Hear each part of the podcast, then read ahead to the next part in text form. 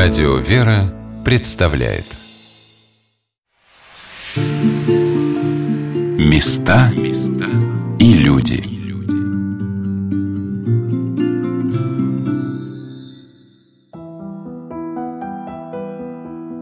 Москва, Ленинградский вокзал. Я сажусь на поезд «Ласточка» и еду в Вышний Волочок. Проехав Тверь, через три часа от Москвы я выхожу на перроне старинного русского городка – Повернувшись направо, видно, как дорога устремляется в Санкт-Петербург. Налево возвращается в Москву. А мне надо прямо. Вышневолодский Казанский женский монастырь. Здравствуйте, дорогие друзья, у микрофона Анна Шалыгина. Сегодня наши дороги встречаются на пересечении двух столиц, двух эпох, двух судеб Русской Православной Церкви. И разделяют эти эпохи ровно сто лет, когда в Казанском соборе монастыря на хорах славили Бога сто сестер – а сейчас несколько послушниц, робко оглядываясь, поднимаются по новеньким ступенькам на балкон, только что освещенного вновь собора, в котором стоят великолепные букеты цветов, дивным орнаментом украшена чтимая икона монастыря, обе богородичные, и Божия Матерь с них смотрит на тебя и строго, и ласково одновременно. Я приехала в Вышний Волочок на праздник, не в самый день освящения собора, а на третий день после этого события. Но отголоски этого духовного торжества как язычки пламени витали над этим местом. Все, с кем мне посчастливилось пообщаться в обители, были переполнены и радостью, и усталостью после бессонных ночей накануне. Но какое же звонкое счастье парило в воздухе. Ровно через сто лет монастырь вновь зазвучал, отметил 150-летие со дня открытия обители и вписал в ее летопись новую страницу – Великое освящение главного Казанского собора – в престол которого вложена частица мощей священномученика Фадея, архиепископа Тверского и Кашинского, которому в эти дни исполнилось также 150 лет со дня его рождения. И еще этот год для Вышневолодской обители особенный, потому что 25 лет назад здесь упокоилась великая подвижница нашего времени, блаженная Любушка Сусанинская. Проведя много времени в часовне над ее могилкой, мне довелось услышать немало живых свидетельств о ее помощи – и о том большом событии, которое произошло в этом году в Казанском женском монастыре. Евгений приезжает в обитель дважды в неделю, привозит сестрам молоко. Он фермер, жертвует монастырю продукты и занимается восстановлением храмов в окрестностях своей деревни. Евгений поделился тем, как проходила первая служба в новом, только что отреставрированном Казанском соборе. Сколько вот это, больше, чем за год вот здесь сделано вот такой этот Казанский собор, так сделали хорошо. Тоже матушка ведь тоже не думала, что ну вот по молитвам, так же самое, я думаю, и, скорее всего, и Любушки, и Матери Марии, всех святых вот. Господь послал таких вот жертвователей, которые, ну, можно сказать, сделали это чудо. Да, это действительно чудо этот собор. Нам посчастливилось быть на самой первой литургии. Вот четвертого была первая литургия, пятого как было освящение, а четвертого самое первое. Мы пусть без освящения собора, но мы на первой присутствовали. Народу было много и такое вот, ну как вам сказать, чувство вот прям вот, ну что вот выходишь со храма, как Париж. Это уж, конечно, плохо, что у нас люди-то это не все понимают, да это, это все. Ну да, вот трудно объяснить словами, да? А да. вы как-то это чувствуете? Да, я чувствую, да. Такую от земли оторванность. Ну да, да вот понимаете, даже при всей нашей загруженности, вот это, и с хозяйством, и со скотиной, вот как бы вот другой раз, не всегда получается бывать на службах, то у нас там и рядом и нету, допустим. Ближайший это храм, вот, постоянно действующий, то ли село Выдропурск, Спировский район, вот где мы граничим, да, и Вышневолочок, ближе у нас ничего нету. Это вот сходишь, причастишься, просто, ну, вот эти оставшиеся полдня после причастия, вот совсем по-другому себя чувствуешь. А на следующий день опять. Опять рутина, заботы. Да, без этого не можешь да, уже, если не причащаться. Да, да. Пока вот Господь нас держит на земле грешно, будем, будем стараться. Вот трудно объяснить словами это человеку неверующему, да? А вот как-то верующие люди друг друга понимают, о чем а, ну, говорят. понимаете, ведь мы же все приходим-то вот к, к вере-то. Никогда у нас все хорошо-то, и ладно. Мы же приходим, когда у нас что-то случается, и Господь нас вразумляет. Когда я впервые вечером вошла в Казанский монастырь, меня поразил прежде всего масштаб строения обители. Два огромных собора. Первый, вновь освященный, Казанской иконы Божией Матери. Второй оказалось единственный в мире, посвящен Андрониковой иконе Пресвятой Богородицы. В стройных рядах зданий, расположенных по периметру монастыря, сквозит неуловимая история судеб сотен насельниц. За неполных 50 лет в обители перед революцией собралось множество сестер – для небольшого городка Вышний Волочок это и удивительно, и таинственно. Также с тайнами и загадками связаны периоды становления обители. Настоятельница монастыря игуменя София Сухова начала свой рассказ со времени его основания. Когда сюда пришла первоосновательница, матушка Досифея, здесь было дикое болото. И не было совершенно ничего, кроме трех источников, на одном из которых явилась чудотворная икона Матери Божией, Казанская. И вот именно поэтому это место необыкновенно его избрала сама Матерь Божия. И впоследствии этот образ Вышневолодской казанской иконы он был такой большой святыней, и к нему отовсюду приезжали. Даже государи, члены царской семьи бывали у этой святыни. С этого и начался монастырь. А где а, стояла эта часовня? Эта часовня, все источники, источники в настоящее время уничтожены. Они в советское время были ликвидированы. И на одном из них, именно на том, на котором явилась чудотворная Вышневолодская икона, долгое время находилась городская канализационная станция. Нам э, с большим трудом удалось добиться переноса этой канализационной станции. И вот в прошлом году это наконец совершилось. И теперь это место снова можно освещать, почитать. Ну а источники, конечно, ждут своего восстановления. Их необходимо откапывать. Ну вот просто брать и копать. Да, у нас пока сил на это не хватает, потому что сами видите, что у нас очень большой монастырь, хозяйство и все очень в тяжелом состоянии. А сестер не так много, поэтому вот много еще всего необходимо сделать, в том числе, конечно, восстановить источники. Но вот удивительно, что в воротах монастыря стоит памятник Иоанну Кронштадтскому. Вот почему? Ну, отец Иоанн в судьбе обители очень большую роль играл. Вот видите, на этом памятнике у него в руках Андроникова икона Божьей Матери. Он эту икону очень почитал, и вот этот собор, у входа в который стоит памятник, отец Иоанн и закладывал, и освещал, и неоднократно в нем служил. И вообще он был духовником обители. Он приезжал исповедовать исповедовать и наставлять сестер. А это сестры крестным ходом? Крестным после... ходом, да. Да, у нас такой обычай. Каждый день мы обходим монастырь с иконами, с крестом и кропим святой водой. Матушка, ну вот значит, это храм Казанский. Да, честь Казанской иконы. И да. вот это вот все огромное количество корпусов. Значит, здесь был очень большой монастырь. Перед революцией здесь было около тысячи насельниц. Это не считая приюта детского, не считая различных странников, трудников, которые во множестве также здесь жили, здесь всех принимали, всех кормили, всем помогали. Несколько даже было странноприимных домов. Дома располагались за колокольней. Изначально вход в монастырь был через врата колокольни. Дорога шла из города с той стороны. Там на той площади эти дома не сохранились до нашего времени. В этот день мне посчастливилось познакомиться со старейшим клириком Тверской епархии, почетным настоятелем Богоявленского собора города Вышний Волочок, протеереем Василием Киричук. И батюшка вспоминал о том, как выглядел Казанский женский монастырь в советские годы – я еще застал здесь, куда были маленькие домики такие. Там, по-видимому, одна монахиня жила вот, вот здесь вдоль этой дороги, где большая колокольня где. А там вдоль дороги были маленькие-маленькие домики такие вот, вот. Там тоже вот жили. То я еще застал это. Я здесь служу с 67-го, но я туда был временно здесь. Потом уже в 73-м году постоянно перевели меня.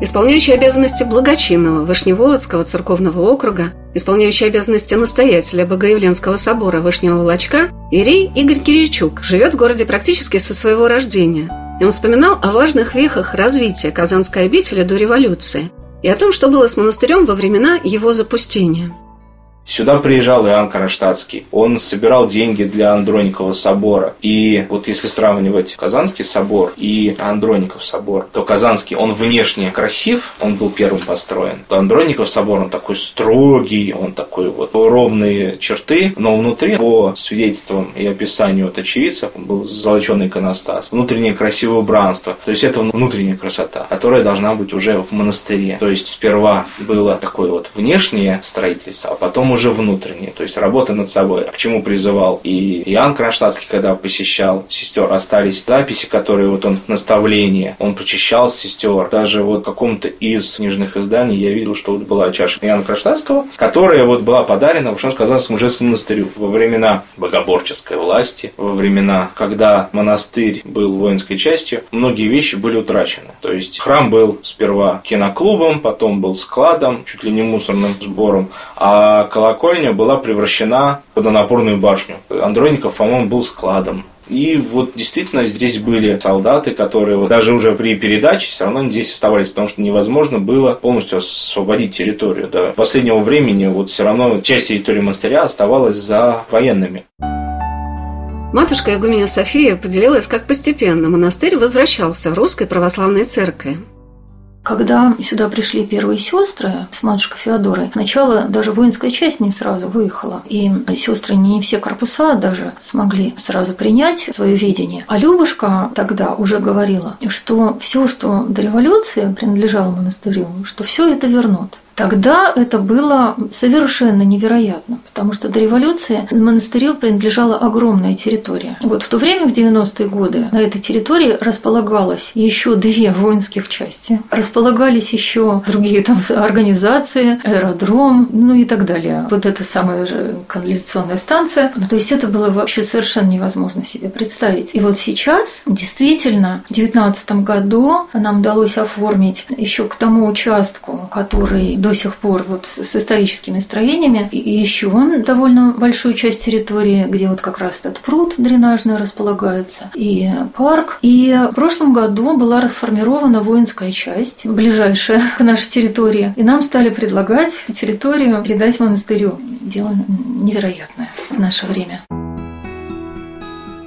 Что же привлекает сегодня в Казанский монастырь сестер и паломников? В беседе с Екатериной Алексеевой я обратила внимание на то, что для юных насельниц обители очень важно проникнуть во многие интересные события ее истории – когда об истории монастыря рассказываешь, вот паломники приезжают, то на самом деле столько удивительного, из чего не касаешься, какой вот части истории монастыря, а обо всем можно, и не знаю, мирских будем касаться интересов, снять какой-нибудь сериал, и даже не полностью об истории, а каждой его части. Но в первую очередь, я думаю, что мне акцентировал всегда внимание именно на месте, то есть как то явилась икона, почему именно здесь. Значит, Царица Небесная сама избрала это место этот город, эту местность, этих людей даже, да, ну вот сегодня, по всей видимости, раз монастырь уже долго в таком состоянии грустном вот до последних лет, да, пребывал, значит, все таки может быть, и люди не совсем достойны, а коль сюда икона явилась, значит, же и волчане были, ну, настолько благочестивыми, и само место святое. Это что касается Казанской иконы. А во времена уже обители Андроникова икона Божьей Матери также чудесным образом именно в Вышнем Волочке, то есть икона, которая пребывала бывала в двух императорских домах, оказалась именно здесь. При том, что в России такое количество святых обителей. Но икона прибыла именно сюда. В современное время это уже, конечно, старицы наши. Тоже абсолютно такой же вопрос возникает. А почему сюда? Два человека, которые не были никак связаны с Вышним Волочком, не были никак связаны с монастырем. Почему они не пришли именно сюда, не выбрав другую обитель или не оставших в тех местах, ну, в которых большую часть своей жизни пребывали? Это, конечно же, люди,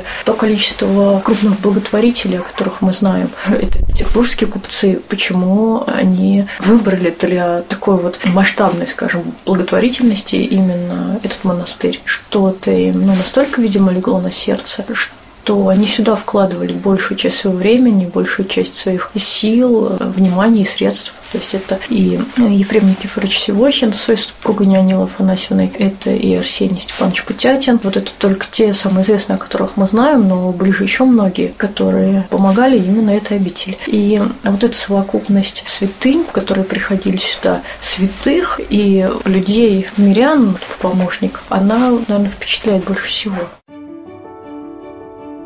Как же затеплилась здесь, в болотистых местах, неподалеку от города Вышний Волочок, такая глубокая сокровенная молитва, которая сегодня принесла такие удивительные плоды. Когда вы попадете в этот монастырь, а я уверена, что это обязательно нужно сделать, потому что здесь расположен один из самых красивых соборов Русской Православной Церкви, который отреставрирован в несравненном сочетании величия и изысканности. Вас, я думаю, также удивит эта странность. Как в таком негромком городке, конечно, богатом своей историей, но внешне скромным и пока непримечательным. Стоит такой монастырь, ансамбль которого напоминает Дивеевскую обитель. Незримое присутствие той, для кого пришли на это место для подвига молитвы многочисленные сестры, здесь невыразимо чувствуется. Матушка Досифея, первоосновательница нашей обители, она была сюда направлена именно Матерью Божией и получила благословение на основании здесь монастыря. Сама-то она не по своей воле оставила свою родную обитель в Рыбинске и вот направилась сюда на совершенно пустое и дикое место. Но вот подчинилась воле Божией и воле Царицы Небесной. И придя сюда, в то время здесь было совершенно дикое болото, у нее не было ни копейки денег, у нее нее не было никаких здесь знакомых, на которых можно было бы положиться. И была только вот такая необыкновенная вера и вот упование на помощь Матери Божией. Она приехала двумя спутницами, но не сразу все здесь устроилось, не сразу они остались здесь на жительство, потому что им благословили сначала купить домик, ну и потом уже вот как-то молиться о том, чтобы благоустраивалась обитель. И сначала действительно ну, не было денег даже на этот домик, и одна местная купчиха выделила из своих средств, нужна была земля под монастырское жительство и строительство. И вот тогда появился такой благотворитель обители, это предводитель местного уездного дворянства князь Арсений Степанович Путятин. Вот он и хлопотал о выделении земли для обители и сам даже приобрел участок земли, но на котором уже потом и стали возводиться первые строения. Вот в этом первом маленьком домике был устроен домовый храм в честь Казанской иконы Божьей Матери. И сразу стали приходить к матушке Досифеи сестры. Как-то вокруг оказалось очень много боголюбивых девушек и женщин, которые захотели э, спасаться вот на этом святом месте. Где-то через 10 лет было уже около 30 сестер, и стали хлопотать о том, чтобы вот эта общинка получить благословение на то, чтобы она была преобразована уже в монастырь. Ну и постепенно монастырь рос, укреплялся, появились новые благодетели, которые помогали строить другие здания, и появился в 1882 году Казанский собор, великолепнейший, уникальный по своей архитектуре, архитектор его московский известный архитектор Каменский. Он проектировал, в частности, Третьяковскую галерею и ну, еще другие исторические памятники в Москве. Ну и из всего, что ему удалось возвести, Казанский собор в нашем монастыре, ну, это, конечно, жемчужина, это шедевр архитектуры, он всех неизменно удивляет, кто видит его. Мне запомнился рассказ насельницы монастыря Марии Богдановой о том человеке, который стал для Казанской обители ее главным помощником и строителем в XIX веке. Это Ефрем Никифорович Сивохин, потомственный почетный гражданин и кавалер Санкт-Петербурга, купец первой гильдии, статский советник, человек, в доме которого в северной столице часто бывал святой праведный Иоанн Кронштадтский, настоятельница Леушинского монастыря игуменя Таисия Сулопова. Финансировал все строительство Ефрем Никифорович Сивохин. Это еще один наш самый большой благодетель дореволюционный, которого мы э, тоже поминаем, молимся, и его супруга Неонила Афанасьевна. Удивительные люди, и такой пример показывают, подают сейчас нам, как, живя в миру, человек может тоже Богу угождать, находясь на своем месте, на своем послушании, которое ему от Бога дано. Он был купцом. Начинал он с продажи фруктов и овощей. Постепенно у него разрасталось на Апраксином рынке в Петербурге. У него уже было около 29 лавок. И он вот все, весь доход, который к нему поступал, большую часть он жертвовал монастырям. И огромное количество обителей получало от него поддержку. Ну, самое, конечно, основное – это наш монастырь. Он и на Афон жертвовал и Леушинский монастырь, знаменитый, его меня Таисия Толпова, и в ее воспоминаниях она упоминает уже Ефремия Никифорович. То есть огромное количество обителей, школ и всего прочего. Но вот в нашем монастыре, конечно, он самый главный след оставил, это вот Казанский собор, множество корпусов и принесение сюда Андрониковой иконы Божьей Матери. Это тоже его заслуга. И он завещал быть похороненным здесь. Вот в колокольне, в нашей храм с очень редким престолом в честь преподобного Ефрема Сирина и мученицы не Анилы. Это, опять же, завет Ефрема Никифоровича, чтобы надвратный храм был в честь его небесного покровителя и покровительницы его супруги, а склеп внизу – это место их упокоения. Такие вот благодетели у нас были. Несколько раз, обходя вокруг Казанского собора, я не могла налюбоваться его причудливыми формами. Он похож на великолепный дворец с пышным арочным парадным входом и средневековый замок с изящными башенками – и величественный собор, сохраняющий тепло и изысканность русского церковного зодчества. Я спросила матушку Игуменю Софию, в каком стиле был построен этот храм архитектором Александром Степановичем Каминским. Этот стиль называется эклектика. Суть его в соединении различных стилей, различных эпох, различной географии, различных культур. И, в общем-то, я всегда к этому стилю относилась, ну, так очень настороженно, потому что, как правило, в этом стиле что-то такое безвкусное, на мой взгляд, всегда получалось. Ну, как, ну, взять разные стили, соединить в один. Ну, и что в этом может быть гармоничного и красивого. Но Казанский собор – это какое-то исключение из этого правила, потому что настолько настолько гармонично сочетаются действительно совершенно различные стили. Здесь есть и классицизм, здесь есть древнерусский стиль, здесь есть готика западная, есть византийский, и вот все это объединено в некое гармоничное единство, вот, которое действительно прославляет Матерь Божию и Творца, и всех удивляет вот этой своей красотой необыкновенной. Замечательную особенность я отметила, пребывая в Вышневолодском Казанском монастыре – Несмотря на то, что монастырская кора из двухэтажных построек до революционного времени зияет глазницами окон и вызывает сиротливое чувство оставленности, все внимание привлекает новый Казанский собор. Он настолько празднично красив, что все остальное как бы теряет свою значимость. Об этом говорили и паломники монастыря, что они увидели только самое главное. Красиво очень. Территория очень красивая, очень здесь здорово, благодатные, такие большие два храма, необыкновенных. Просто удивило, что не ожидали, что в таком вроде, собственно, маленьком городе такой замечательный, красивый монастырь. Я попросила игуменю Софию поделиться, каким людям мы можем быть благодарны за эту несказанную красоту исполнение, наверное, заветного желания многих и многих верующих, живущих в наше время и уже отошедших в вечность. В 2019 году создан попечительский совет по реконструкции монастыря, который возглавил Юрий Иванович Борисов, генеральный директор госкорпорации «Роскосмос», нынешняя его должность. Вот силами этого попечительского совета и произведена реконструкция Казанского собора, ну, то есть было сотворено вот это поистине чудо. А осуществляли эту работу проектная организация 53 ЦПИ Министерства обороны и строительство благотворительная организация «Ингрия», замечательные специалисты, очень горячие люди, которые не просто профессионально исполнили свою работу, но с большой заинтересованностью и с доброжелательностью и самоотвержением все это осуществляли. В последние дни люди почти не спали. Начальник участка, начальник проекта просто пребывали здесь неотступно и вот практически без отдыха, потому что нужно было к празднику все успеть. Ну и вот с Божьей помощью успели. Спаси их всех, Господи, дай им, Господи, Господи, сил, здравия и успехов. Матушка София поделилась своими впечатлениями о том, как прошло это большое событие – Великое освящение Казанского собора, монастыря, который празднует в этом году 150-летие со времени его создания.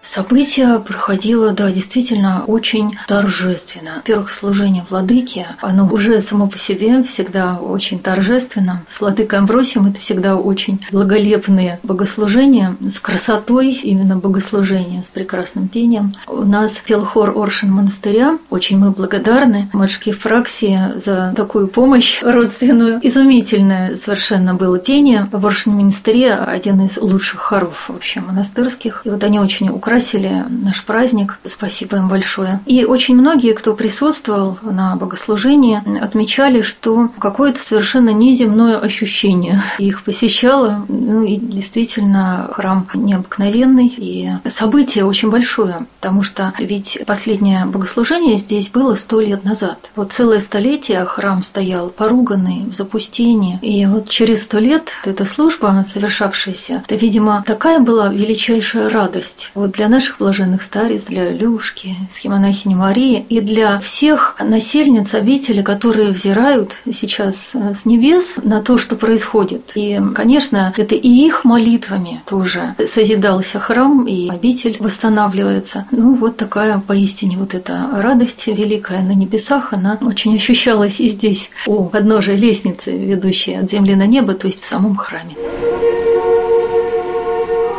Мне посчастливилось постоять на хорах Казанского собора во время божественной литургии. Вокруг сияла белизна стен, чистота и возвышенность. Был будний день, но прихожан для окраины города было немало. Сестры заботливо и кротко помогали в богослужении. В Казанской обители не так много сестер, но общение с ними меня очень утешало. Они как будто подталкивали меня к самому главному в монастыре – тишине и молитве. Тихие, неразговорчивые, мирные, каждая занимающаяся своим делом. Они, казалось, действительно пребывают в послушании у Божьей Матери. Их благоговейное чувство, этот неуловимый в миру трепет и страх Божий проявлялся во всем. И как они пели, и как приглашали к трапезе, после которой неизменно молитвенно поминали всех помощников обители и их семьи. И какой-то незримой волной русской святости захлестнула меня история монастыря. Мне показалось, что я представляю, как в этой обители находилось огромное число сестер, как они трудились в различных мастерских, как здесь писали иконы, как учили детей – все наполнилось реальностью, которая никуда не ушла. Она сохраняется в этом месте и в наши дни. Оставайтесь на волнах радио «Вера». Через несколько минут мы продолжим нашу программу о Казанском женском монастыре в городе Вышний Волочок.